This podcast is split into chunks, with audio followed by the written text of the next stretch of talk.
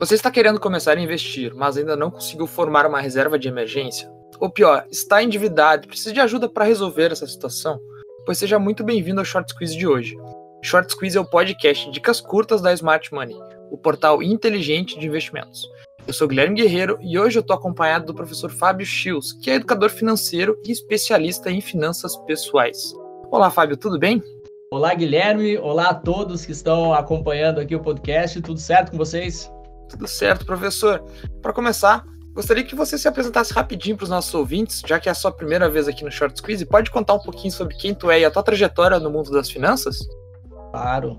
Eu sou Fábio Schius, então eu tenho já 40 anos de idade e sou formado em administração Sou especialista em finanças aplicadas, né? E, cara, faz pelo menos aí uns 20 anos que eu comecei a entrar nesse mundo aí, é, que eu senti a necessidade de me organizar, de entender um pouquinho mais sobre educação financeira e, e de lá para cá fui, fui me desenvolvendo, fui estudando cada vez mais. É, passei aí um ano, dois anos praticamente, exclusivamente só fazendo trader, né, na, na, bolsa de valores e tal. Fui me desenvolvendo nesse processo, sempre com um sonho muito grande de levar a educação financeira para as pessoas, porque sempre entendi é, muito claramente o quanto a educação financeira foi importante na minha vida. Então hoje eu tenho aí como, como missão, assim, né? Já há, há, pelo menos aí um ano que eu tirei esse projeto da gaveta e comecei a falar mais escancaradamente nas redes sociais aí para quem quiser ouvir, né? Quem achar útil essa conversa aí, que, que venha junto, porque eu acho que educação financeira salva vidas. E hoje o Fábio X vai conversar com a gente sobre organização financeira e como você pode se preparar para ter uma carteira mais saudável e, quem sabe, começar a investir em breve. Confira.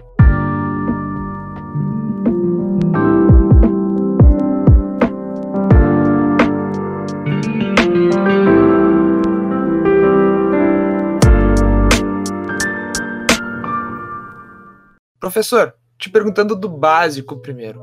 Quais são os primeiros passos para que seja possível que a gente se organize financeiramente?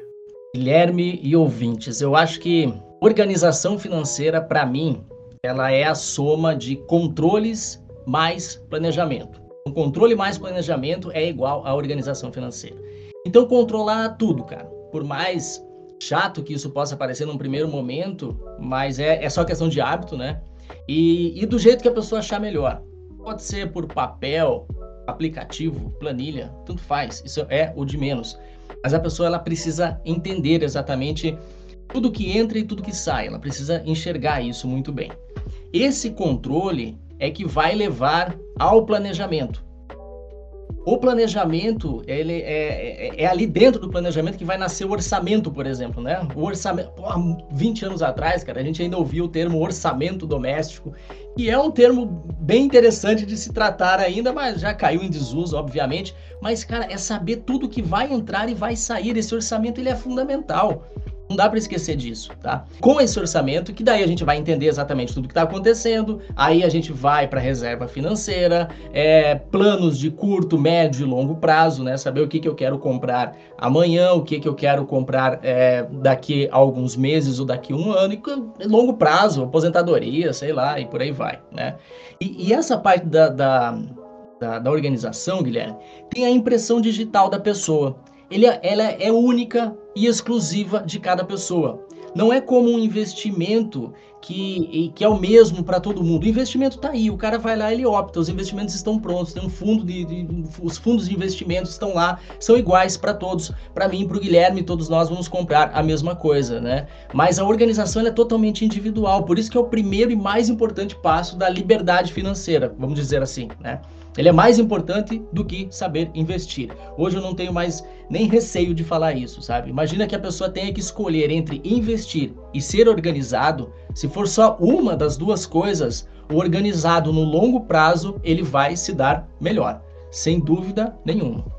Excelente, professor. E um problema muito recorrente, um obstáculo para grande parte das pessoas é a questão das dívidas, né? Você teria algumas dicas para essas pessoas para que elas consigam se planejar para sair do vermelho como é que faz nessa situação? A pessoa está precisando se organizar, mas ao mesmo tempo ela tem aquelas dívidas ali que ela precisa se livrar. Primeira coisa, eu acho que é se revoltar. Louco isso, né? Mas é, é se revolte, revolte-se. A primeira coisa que tem que fazer é sair da zona de conforto, né? É a revolta que leva à mudança. Quando a gente está na zona de conforto, nada acontece, a pessoa não muda. Aquilo que levou é, é, é, preciso entender, né, aquilo que levou a pessoa a criar aquelas dívidas ali. E salvo raríssimas exceções, na maioria das vezes é a falta da organização que a gente falou ali anteri anteriormente.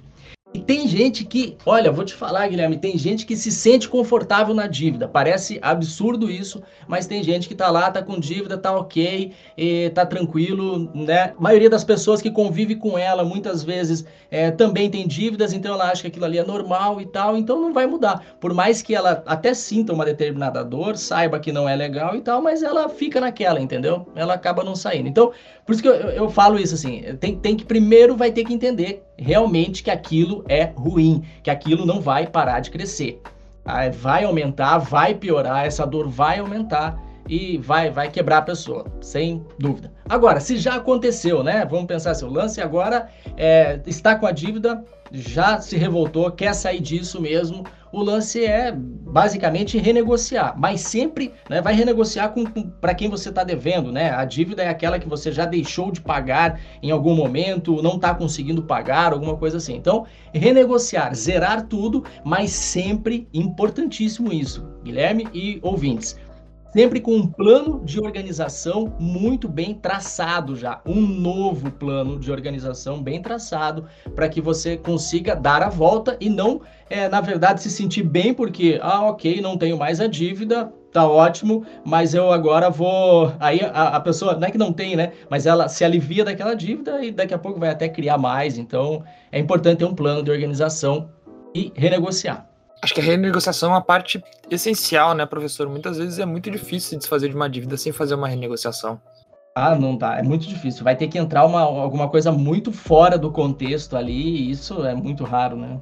E nos últimos anos a gente viu um movimento de popularização da Bolsa Brasileira, né, professor? Muitas pessoas é, adquirindo uma, uma certa sede pelos investimentos. A B3 recentemente passou a marca de 3 milhões de pessoas físicas com conta aberta. Muito disso muitas pessoas acreditam isso, a popularização dos chamados gurus do mercado. Eles muitas vezes eles se popularizam com grandes promessas, né, de lucros rápidos, expressivos, mas os gurus do mercado, eles também não são os únicos que fazem promessas irreais ou que oferecem algumas ciladas, digamos assim, no mercado, né, professor? Que me leva à pergunta em si, que é quais são as principais ciladas que as pessoas devem estar atentas, devem estar de olho para evitar arriscar o seu patrimônio de uma forma desnecessária, professor? Quais são as principais ciladas aí no mercado que uma pessoa que está procurando se organizar, uma, uma pessoa que está procurando se livrar das dívidas pode cair e que ela tem que estar atenta? Olha, de cara, eu posso te falar assim, é, é sair querendo investir sem ainda se conhecer direito, sabe? É, eu quero, eu vou sair correndo, eu quero saber logo o que, que vai me dar mais dinheiro. Esse mês eu consegui fazer sobrar 500 reais do meu salário e eu quero saber como é que eu vou fazer isso virar mil. Cara, não é por aí o caminho, não vai rolar desse, desse jeito. E é legal você até falar desse lance dos gurus e tal, porque foi, foi o, o, o vídeo que eu coloquei ontem no YouTube, lá no, no meu canal, é, falando exatamente isso, cara. Exatamente esse, esse, esse, essa foi a pauta de ontem, né? Uh, essa coisa de que 2016 para cá a gente viu a bolsa subindo de novo. E esse movimento ele é sempre cíclico. Ele não, não vai subir para sempre, vai ter um momento de lateralização, vai ter um momento de queda de novo. E é aí que a pessoa precisa estar pronta, ela precisa estar educada financeiramente, ela precisa estar mais inteligente. Esse movimento todo essa, essa, essa bolsa crescente, nessa né, tendência de alta aí de 2016 para cá, ela veio junto com um processo de comunicação muito massa que está acontecendo. A gente está se comunicando muito mais, está muito mais fácil, né? A gente é, trocar informação. Então tudo isso está ajudando essa, essa é a minha grande esperança de que dessa vez as pessoas realmente vão é, aprender um pouquinho mais, vão estar mais, mais espertas, né? Eu, eu costumo dizer assim para os meus alunos, para os meus mentorados, assim, ó, se você sabe o que está acontecendo com o seu dinheiro, toda decisão é correta. Então, assim, é, você precisa saber, você precisa conhecer é, aquele determinado investimento, você tem que saber qual é o nível de volatilidade, ou seja, o quanto ele, é, o quanto ele pode variar para cima ou para baixo, para saber quanto você pode aportar do seu capital naquele determinado investimento. Tem uma série de coisas aí que a pessoa vai precisar é, se preparar antes de sair investindo em qualquer dica aí, né? Ou caindo em qualquer golpe aí. Golpe, é, esses golpes, assim, qualquer proposta muito acima do mercado, tem que ficar muito esperto. Por que que para mim ou para o Guilherme é que iam oferecer, iam escolher nós para faturar uma grana que mais ninguém no mundo está ganhando, né? É, todo mundo ganha aí é, 10% ao ano, por exemplo. É a média aí que estão oferecendo, 10, 15 e tal. Por que, que vai ser para nós que alguém vai chegar e falar, cara, eu consigo fazer 10% ao mês? Para, cara, para que vai, vai, é fria. Muito bom, professor. E para aqueles que buscam praticidade ao se organizar, é, tu tem alguma ferramenta que tu indicaria, assim, um aplicativo, por exemplo, que tu indica para que as pessoas com consigam começar a se organizar de uma forma prática? Papel e caneta, cara. Papel e caneta é show, velho. Não, assim, ó, é, parece brincadeira, mas para quem vai, quem vai começar do zero, cara, não tem melhor caminho, tá? É porque vai realmente levar a pessoa a, a, a olhar bem para aquilo que ela está fazendo, né? É, ela vai se concentrar mais naquilo ali e vai evoluir. Eu amo o Excel, velho. Eu, assim, ó, faz é, desde sempre eu tenho a minha a primeira planilha que eu fiz e que na verdade é a planilha que, que evoluiu para que eu uso hoje, para que eu passe para os meus alunos, inclusive. É uma planilha que começou em 2002, cara. Muito crua, assim, ó, data, descrição e valor. Só isso, né? E eu gosto muito do Excel por causa por causa desse dinamismo que ele tem. Ele faz exatamente do jeito que você quiser. Mas claro que você precisa conhecer a ferramenta um pouco e tal. E aí tem pessoas que vão falar: "Não, mas isso também é complicado. Então eu tô fora". Não, não tá. A gente tem também é, aplicativos. Eu sempre indico o Mobius. Eu gosto muito do Mobius. É fácil de achar, ele é fácil de, de, de mexer nele. Inclusive, eu também já fiz vídeos no, no, no, meu canal. Ali tem uma sériezinha ali ensinando a lidar com ele. Tem os prós e contras ali, mas eu acho bem muito bacana. Lido com os dois hoje, inclusive. Tenho, tenho o Mobius uma conta premium, que eu uso até para ir acompanhando o processo e tal. Mas difícil é largar o Excel, sabe? Depois você se acostuma ali com ele, é meio complicado. Mas lembrando, cara, ó, papel e caneta são fantásticos também. Seria muito modinha ficar falando só de ferramentas modernas, eletrônicas, etc e tal, sendo que esse assunto aí, ele já tem centenas de anos, cara. Organização financeira não é de 2016 para cá não é de do, dos anos 2000 para cá que começaram a falar disso. Cara, isso desde que, é, é, que, que, nasceu o comércio, as pessoas já começaram a se organizar. Faz muito, muito, muito tempo mesmo que isso acontece. Então, assim, dá para dá fazer do jeito que a pessoa achar mais interessante. Só precisa começar, né? Precisa precisa ter o hábito. Outra ferramenta aí que eu acho que é muito interessante para ajudar também é o meu canal no YouTube, né? Eu acho que a pessoa pode, pode acompanhar lá também e, e dá para dá dá pegar um bom, um bom caminho por ali. É, eu sou muito fã do papel e caneta também, admito. Eu, para algumas coisas, como minha lista de demandas diárias e para finanças, eu sou muito fã de papel e caneta. É, eu, eu anoto tudo que eu tenho que fazer, eu tenho tudo que eu tenho que fazer no computador, mas no dia, quando eu vou começar a fazer, eu boto tudo numa folha e vou fazendo um xizinho do lado de tudo que eu já terminei. Eu sou muito fã do papel e caneta também do jeito que a pessoa acha mais interessante. Sabe que eu tive muito tempo, Guilherme? Eu, eu andava, eu, na época que usava dinheiro ainda, muito tempo atrás, olha só, olha o papo que a gente já está chegando, hein, Guilherme? É, antigamente, quando a gente usava papel moeda, você lembra quando você tinha dinheiro no bolso ainda? Né? Quando não tinha Pix nem nada? Cara, eu, eu para não esquecer, né, eu não, não usava 100% da minha, da, da, das minhas despesas no cartão de crédito. Hoje eu tenho 100% cartão de crédito e assim, 100%, talvez 99%, 1% é Pix, né? Mas assim, é, cara, uma grande parte ali, é, que quando eu usava grana mesmo, eu gravava no celular, cara. Eu, eu pegava um áudio, sabe? E gravava no celular ali, ia lá e gravava, gastei 50 reais com tal coisa. Para lembrar disso, para lançar depois, num, num, outro momento, sabe? Então, eu acho que a pessoa vai, vai se organizando, ela, na medida em que ela começa o processo, a virada, o hábito, eu acho que isso vai sendo. É, a pessoa mesmo vai, vai, vai criando as suas próprias ferramentas aí do jeito que ela acha mais confortável para quem gosta muito do celular e é adepto ao papel e caneta, para mim o Google Keep é o melhor substituto ao papel e caneta que existe no, Massa. no, no digital. Não existe verdade. nada melhor. É verdade. uso também, uso também. O Trello também uso, e por aí vai, né? Professor, com as finanças organizadas, qual o melhor momento para se começar a investir? Como a pessoa pode saber se ela está preparada para começar a investir de uma forma mais é, assertiva? Guilherme, essa pergunta é muito legal, cara. É muito bacana, porque eu não enxergo, eu não consigo ver a coisa como uma escada, tá? Assim, do tipo, ah, primeiro, o iniciante primeiro faz organização e depois ele vai para isso, depois ele vai para o investimento, sabe? Eu não enxergo dessa maneira, cara. Eu acho que é um, é um ciclo quase que fechado, assim, né? É, eu não tem, eu acho que a pessoa não tem que esperar se organizar para começar a investir. Esse é o ponto, tá? O investimento ele está intrínseco no processo de poupança, o ato de poupar. Então, você vai começar a guardar, vai começar a poupar, a se pagar primeiro. Vários conceitos aí que a gente não tem tempo aqui para falar disso, mas vai, vai, se pagar primeiro, mesmo endividado. Você não vai nem esperar, assim, ah, mas eu vou primeiro pagar as dívidas. Não, você não vai primeiro pagar as dívidas. Esse processo de transformação ali da revolta que eu falei lá antes, ele já vai começar a fazer você poupar junto com o processo de pagar a dívida. Parece um desafio muito grande, mas tem técnica para isso e isso funciona, tá? E precisa começar tudo junto. Então, assim, já quando você iniciar esse processo, essa mudança toda, você já vai começar a guardar. O importante é saber onde colocar o que e quanto. Ó, três perguntas: onde, o que e quanto. Essas são as perguntas. Enquanto ainda não se sabe responder isso daí, coloca poucas quantidades em investimentos seguros de liquidez diária, né? Mas vai colocando que seja um pouquinho, hoje até fundo a partir de um real no Nubank você consegue fazer. Então, cara, dá, tem muita coisa aí. E é natural que nesse processo de, de, de, dessa mudança de vida financeira da pessoa, ela já vai conhecendo os caminhos até sozinha. Então, uma coisa leva a outra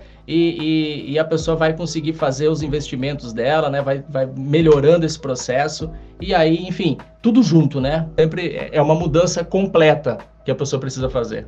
Excelente. E por fim, professor, para finalizar o nosso podcast, teria algumas indicações de leitura para quem está nos ouvindo e está interessado em se aprofundar no assunto de organização financeira? É um livro que eu amo, cara, que eu, inclusive, eu fiz uma série no, no, no meu YouTube lá, que no começo eu até achei que ia dar, sei lá, seis ou sete vídeos, acabou dando 17 vídeos, porque ele é riquíssimo de insights. É um livro bem antigo, já chamado O Homem Mais Rico da Babilônia. Esse livro ele foi transformador para mim e eu já tinha eu já tinha estudado bastante coisa a respeito do assunto, tinha lido muita coisa, já tinha feito minha especialização em finanças, já falava do assunto para todo mundo, até que esse livro caiu no meu colo e eu achei ele ele ainda olha, foi transformador, assim, eu acho ele fantástico. E ele mostra exatamente uma, a história é, de alguém que, que, com dívidas precisava fazer essa mudança. E ele fez essa mudança toda é, desse jeito que a gente veio comentando hoje aqui no podcast, sabe? Mesmo com dívida, ele já começou a poupar e etc e tal. Aí tem, tem os clássicos ainda, né? Pai Rico, Pai Pobre, do Kiyosaki, é fantástico também, é muito bacana. É, para mudar o teu mindset, eu acho que tem aí o Mais Esperto que o Diabo, que é um livro também muito bom para dar essa virada, né? Botar tua cabeça para funcionar um pouquinho melhor. E claro, não só livros, eu acho também hoje muitos podcasts, assim como esse daqui, eu acho que podem ajudar muito seguir com uma certa religiosidade esses podcasts, canais no YouTube por aí vai, né? O importante é se informar. Na medida em que a pessoa começa a alimentar a sua cabeça com esse tipo de, de, de leitura, com esse tipo de informação, as coisas vão se desenvolvendo. Excelente. E o Short Quiz de hoje vai ficando por aqui. Eu espero que você tenha aproveitado esse bate-papo e que esse podcast possa ser o pontapé inicial para uma vida financeira mais saudável. Quero, por último, agradecer ao professor Fábio Schius por essa verdadeira aula hoje. Professor, foi um prazer te receber. E para quem quiser te encontrar aí nas redes, onde é que a gente te acha? Muito obrigado pela sua presença. Eu que agradeço, Guilherme. Muito obrigado pelo, pelo, pelo convite mesmo. É, você pode me achar lá no YouTube, principalmente no YouTube. Eu tô lá toda terça-feira tem vídeo novo no meu canal. É Professor Fábio Chios. Esse Chios é S, o S do cifrão, quando a gente vai escrever reais ali, cifrão, S H I U S, né? É hábito investimento útil. S H I U S. Fábio Chios. E tem vídeo lá, tem, tô no Instagram também, mas eu acho que a gente pode começar uma boa conversa ali pelo YouTube. Aguardo todos lá e seja amigo do seu dinheiro. Excelente. O Short Squeeze tem um novo episódio semanalmente, trazendo conteúdo toda quinta-feira para te deixar cada vez mais familiarizado com o mercado financeiro. Até o próximo episódio. Tchau!